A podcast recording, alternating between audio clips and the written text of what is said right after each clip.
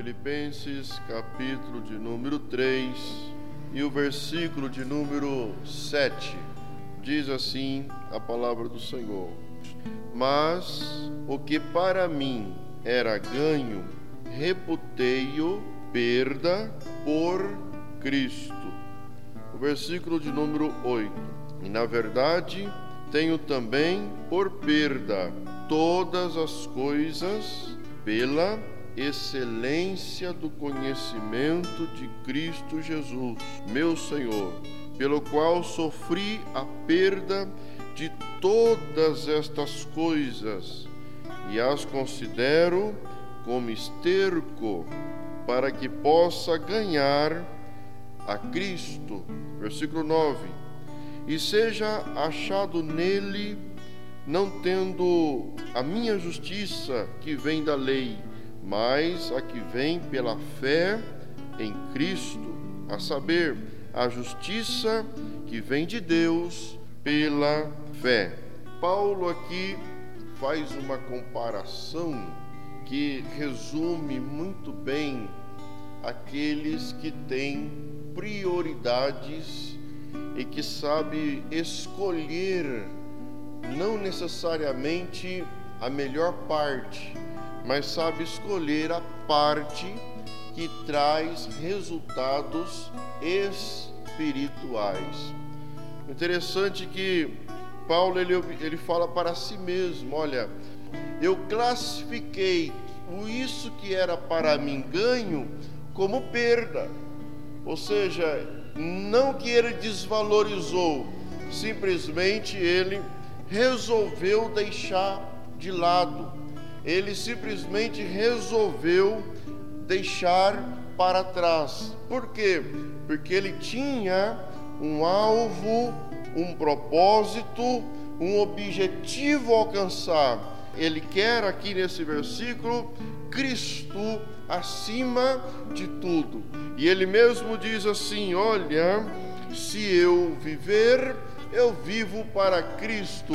Se eu morrer, vou estar em Cristo Jesus. Então, Paulo, ele classifica muitas coisas da sua vida como perda, né? Você pode observar o versículo 8, ele diz assim, ó, na verdade, tenho também por perda todas estas coisas. Está dizendo, olha, não é porque eu nasci em Israel, não é porque eu sou de Deus, não é porque eu guardo a lei desde a criança, não é porque eu sou um verdadeiro israelita, não é porque eu aprendi aos pés de Gamaliel que eu devo me considerar superior a tudo. Não, pelo contrário, eu classifico isso como sendo segunda terceira, quarta, quinta, milésima posição, para que eu possa colocar em primeiro lugar, em primazia, a presença de Cristo na minha vida. Glória a Jesus, meus irmãos, por isso. Veja que ele diz assim: olha, eu estou perdendo algo aqui, eu estou deixando algo aqui mas olha a preciosidade que eu estou adquirindo. Eu não estou abandonando, eu estou é, deixando algo como segunda, terceira, quarta intenção, né, para que eu possa ter a, a amplitude do conhecimento de Cristo. Ele diz: olha, da excelência do conhecimento de Cristo. Esse versículo está dizendo assim: eu tenho um contato, uma comunhão com Cristo Jesus, a, a ponto dele revelar a mim. E ele diz em outros textos mistérios que antes estavam ocultos aos homens, mas agora é revelada à igreja. Oh, louvado seja o nome maravilhoso de Jesus. Quando você toma essa postura, de entendimento de alguns como sendo um preço a pagar. E, na verdade, a visão não é um preço a pagar, e sim uma questão de reorganizar as prioridades da vida, reorganizar aquilo que realmente nos interessa. E aí, quando se trata de um ensino como esse, de um estudo como esse, é, acaba não sendo tão bem aceito, porque quando se fala de reorganizar, quando se fala de reestrutura, quando se fala de mudar, quando se fala de deixar, esses verbos não soam bem para os nossos ouvidos. Porém, o que é interessante é nós colocarmos o foco no que Paulo disse aqui: olha, eu coloquei por perda, porém eu tenho agora o conhecimento, a excelência do conhecimento de Cristo, meu Senhor. Ele termina o versículo dizendo: pela qual sofri perda de todas essas coisas e as considero como esterco. Aquilo que eu considerava como valor para mim, que eu agora estou classificando por perda, que eu agora estou deixando para trás, eu classifico como esterco, como base, como, como sólido, como fortificante, reconhecendo que toda a minha vida tudo que aconteceu me trouxe até aqui. Porém, eu agora estou analisando o que me trouxe até aqui, porque eu quero daqui para frente algo superior, algo maior. Aleluia, glória a Deus. É por isso que ele diz: Olha, eu classifico como esterco. Não é que seja desprezível, é, não, eu classifico como sendo base para a tomada de decisão. Quando nós olhamos para trás, nós observamos, meus amados irmãos, que ah, houveram muitas atitudes, muitas decisões, muitos caminhos, muitos comportamentos nossos, em que na verdade é, nos trouxe e nos impactou até aqui. Mas quando nós decidimos, olha, eu quero alcançar a excelência do conhecimento em Cristo Jesus, o versículo 9 diz: olha, e seja achado nele, e seja encontrado nele que esse meu propósito seja é, agradável a Deus, que o Senhor possa se agradar desse propósito e possa abrir os céus na minha direção. Bendito seja o nome de Jesus. Sabe o que isso que Paulo está fazendo aqui?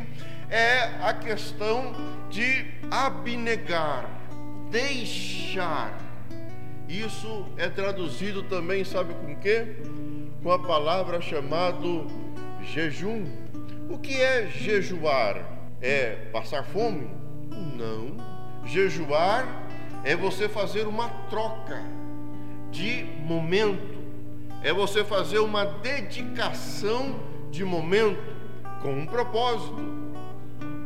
Né? Tem muita gente que é, é, usa essa, essa ferramenta espiritual para emagrecer, né? Ah, eu vou ficar sem comer, já vou aproveitar e vou jejuar. Não, não funciona assim. A ferramenta chamada jejum, que é um instrumento de abnegação, que é um instrumento de rejeição de algo para alcançar algo superior e espiritual. Não é você apenas deixar de comer, é você deixar um tempo, parar de se alimentar, parar em, em, em satisfazer a fome, os anseios, né? Para que você possa dedicar exclusivamente esse tempo, esse período para a oração, para a consagração, para alcançar diante de Deus algum objetivo e algum propósito. Por que é tão difícil nós jejuarmos? Por que é tão difícil nós entrarmos por um caminho de oração? Por que é tão difícil é, a gente se dedicar em consagração? Exatamente porque não queremos deixar, não queremos colocar por perda não queremos abandonar. Queremos jejuar, mas também não queremos deixar. Ah, sabe assim, é, eu preciso jejuar, mas não consigo ficar sem tomar o meu café. Eu não consigo classificar isso como segundo, terceiro ou quarto lugar. E é por isso que o jejum não é interessante para mim. Tá entendendo? Paulo está dizendo assim: olha, tudo isso eu reportei por perda, para que eu possa ganhar a excelência do conhecimento de Cristo. Ou seja, eu tive que fazer na minha vida, eu tive que dar um, um, um break, eu tive que dar um pare ali para refletir e fazer uma reclassificação ah, eu não consigo separar 10 minutos de oração durante um dia. Eu não consigo, por quê? Porque eu não consigo classificar para mim mesmo como sendo uma perca de algo, um investimento de algo, para que possa ganhar algo superior, para que possa alcançar algo superior. E é por isso que se torna difícil para nós, para aqueles que têm a dificuldade de classificar aquilo que vale a pena naquilo que não vale a pena. Nós estamos passando, meus irmãos, momentos difíceis. Não precisa responder, mas responda para si mesmo. Nesses dias, há mais de três meses, esta crise que está no Brasil, no mundo desde janeiro, né? desde o final de dezembro e janeiro, mas no Brasil, efetivamente, três meses, quatro meses já, é nessa epidemia, nessa angústia, o que é que nós fizemos nesse período? Será que nós tiramos um dia, algumas horas, para orar, consagrar, jejuar, buscar a Deus? Será que eu consegui deixar isto, minha, a minha vida, eu consegui separar um período de tempo, nesse tanto tempo que tivemos, para dedicar especificamente algo em favor da minha família, em favor da minha esposa, dos meus filhos, em favor da minha vida espiritual? Será que eu consegui reputar isso por perda para que eu possa ganhar a Cristo? Ou será que isso foi impossível na minha vida? É um sinal claro de que as coisas estão de valores invertidos, e quando está de valores invertidos, aonde está Deus nesta causa? Onde está a mão de Deus nesta causa? A Bíblia diz assim: olha, lançando sobre ele toda a vossa ansiedade. É, a gente vai ter preocupações, vai ter angústia, vai ter tristeza, porém, ah, Deus os conhece, Deus sabe quem somos nós, Ele sabe, olha, a angústia vai bater, a depressão vai bater, mas o meu servo sabe o caminho, a ferramenta para sair, para se livrar, para trabalhar nisso. Bendito seja o nome de Jesus. Veja só, quando chega o profeta Jonas dizendo assim: Deus mandou eu dizer que se não houver arrependimento, ele irá destruir esta cidade. Quando os ninivitas ouviram esta mensagem, eles não ficaram parados e nem zombaram do profeta. Pelo contrário, olha, Deus está de olho em nós. Mas se nós tomarmos uma atitude, uma ação, podemos alcançar graça diante dos teus olhos. E a Bíblia diz que eles apregoaram todos, crianças, animais, todos, desde o menor até o maior, pararam de comer instantaneamente, pararam de beber instantaneamente, uma cidade inteira, e eles se prostraram diante de Deus. O próprio profeta queria a destruição daquela cidade, por quê? Porque o histórico dos ninivitas eram cruéis, eram malignos, eles não tinham piedade de ninguém, eles, se, eles faziam crueldades com as pessoas. Então, na visão humana, o, o profeta até tinha certa razão né, de querer que Deus enviasse fogo sobre, sobre aquela cidade. Porém, houve algo que ele nem mesmo ele esperava: arrependimento, mudança de prioridade. Quem estava trabalhando parou de trabalhar. Quem estava viajando ia viajar, parou, mudou a história. Quem estava pensando em comprar um camelo ou usando nossos dias comprar um carro, parou na hora. Quem estava pensando em fazer algo, parou na hora. Por quê? Porque algo necessitava ser feito, algo precisava ser feito imediatamente.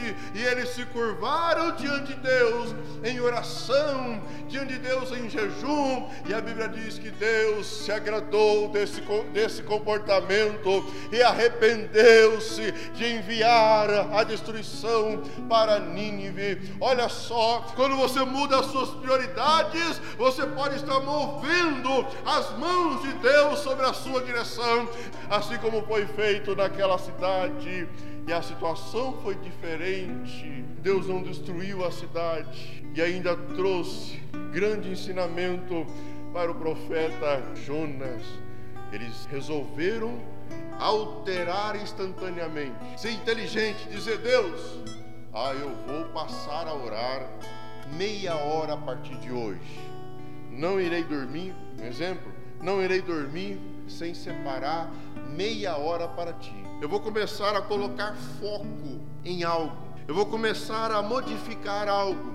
Oh, irmão, tenho certeza que Deus irá mover a sua mão. Você crê nessa palavra? Glória a Jesus, aleluia. Veja que na Bíblia, muitos que mudaram de prioridade, Deus fez grandes coisas. Lembra de Esther? Só para resumir, Esther havia um, um veredito assinado dizendo que todos deveriam matar quem se identificasse como judeu.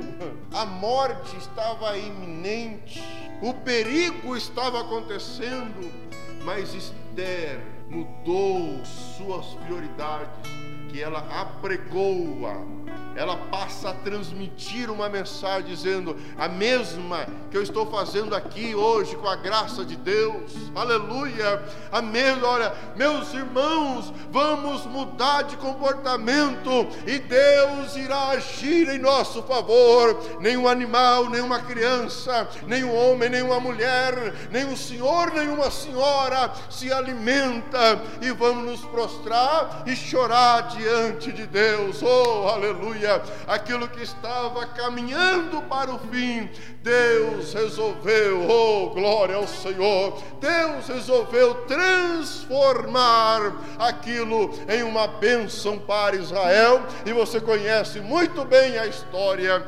Veja, quando você altera as suas prioridades, você ao mesmo instante está alcançando a mão de Deus em seu favor. Oh, glorifica o nome maravilhoso de Jesus. Aleluia. Daniel jejuou e orou 21 dias. A Bíblia diz que ele só se alimentava na parte da tarde, mas durante o dia ele estava em oração. O que afetava a vida de Daniel para fazer ele orar três vezes ao dia? nascer do sol, ao sol ao meio-dia, em cima no céu, oração, e o sol se pondo, oração. O que fazia Daniel orar? Que tipo de luta Daniel enfrentava que fazia com que ele se dobrasse de joelhos diante de Deus? Paz, meus senhores, não era a luta que fazia Daniel orar. Você pode ler todo o livro de Daniel, você vai ver, eles estão em cativeiro, sim, mas eles estão no palácio, não tem falta de nada para eles. Ciência, estudos, não tem falta. É possível que nessa condição, tirando a, a questão de cativeiro, a questão de exilado, é, é, possível que ele tivesse uma vida melhor do que se ele estivesse em Jerusalém. Então ele não tinha falta de nada, tirando o exílio. Com o exílio, quando você tem o que você precisa, você consegue superar. Então, qual era o tipo de problema que fazia Daniel orar três vezes ao dia? Prioridade dele, exclusividade dele. Daniel capítulo 1 e versículo 8. E Daniel assentou no seu que? Seu coração não se contaminar com a porção do manjar do rei, nem com o vinho que ele bebia. Portanto, pediu ao chefe dos eunucos que lhe concedesse não se contaminar. Veja que Daniel, ele tinha consigo mesmo prioridades que ele não abria mão. Ele diz: Olha, eu estou no palácio, o alimento é bom, né? é, é saudável, é bom, porém era oferecido em sacrifício. Daniel, não, eu não vou me misturar com isso. Não é rebeldia, é escolha, é prioridade. É uma questão de, de discernir o que é melhor. É uma questão de dizer: olha, eu prefiro fazer assim porque eu quero ter comunhão com Deus. Aleluia. Oh, aleluia. Eu vou perguntar para você: você tem essa lista de prioridade clara sobre a sua vida? Ou será que aquilo que faz você orar, aquilo que faz você levantar na madrugada é a luta, é a prova, é as provações, as privações?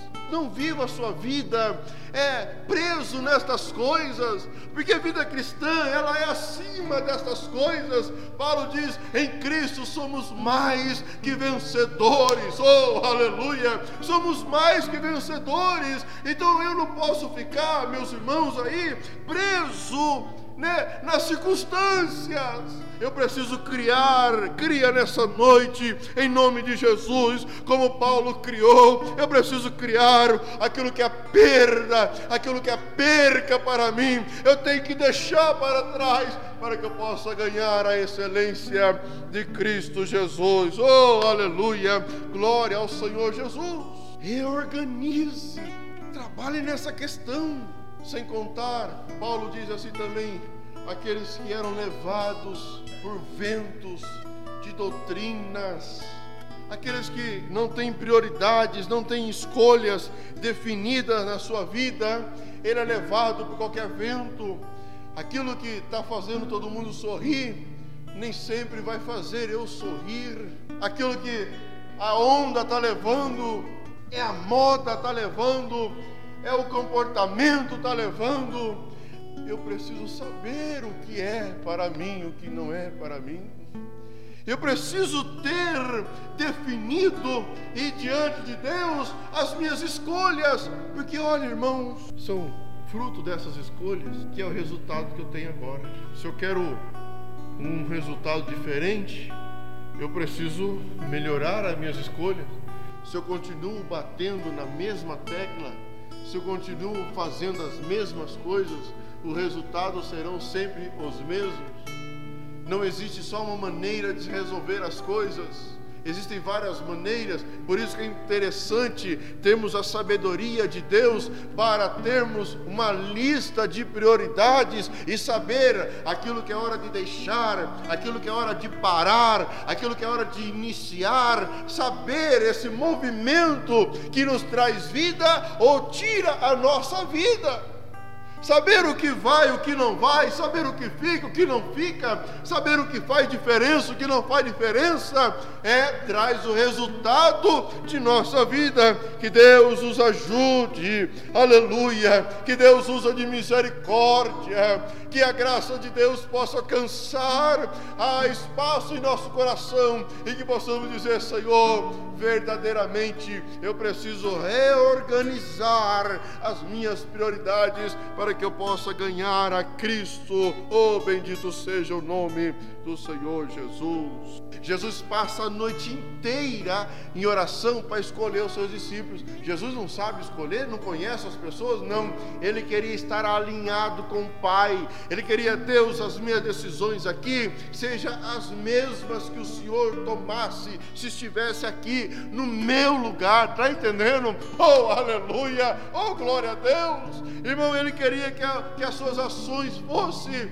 alinhadas, fossem repletas diante de Deus. E é por isso que ele orava no momento da angústia de Jesus. Ele estava em oração.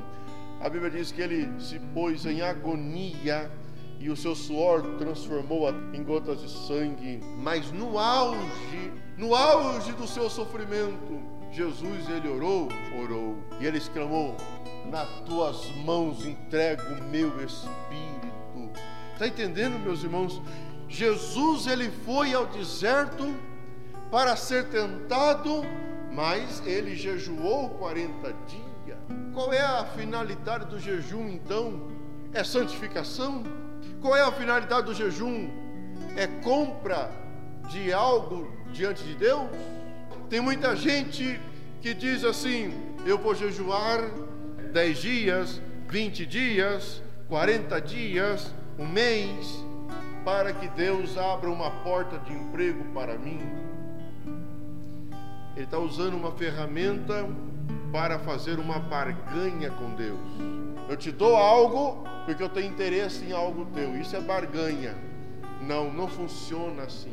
Sabe o que é jejuar? Jejuar é você passar adiante, é você colocar como foco, é você colocar como objetivo principal tudo o que é espiritual. E o que é espiritual? Leitura da palavra de Deus. E a leitura da palavra de Deus não é assim, olha, eu estou lendo, estou lendo, estou lendo, mas nada está ficando em mim. Não é assim que funciona. Quando você passa como prioridade, como primeiro as coisas espirituais, você se alimenta da palavra do Senhor. Qualquer texto bíblico, aleluia, é alimento para você. Seja você lendo um não, seja você lendo um sim, é importante para você. Por quê? Porque está na frente de tudo: carne, desejos, vontade, coisas materiais, coisas passageiras ficaram para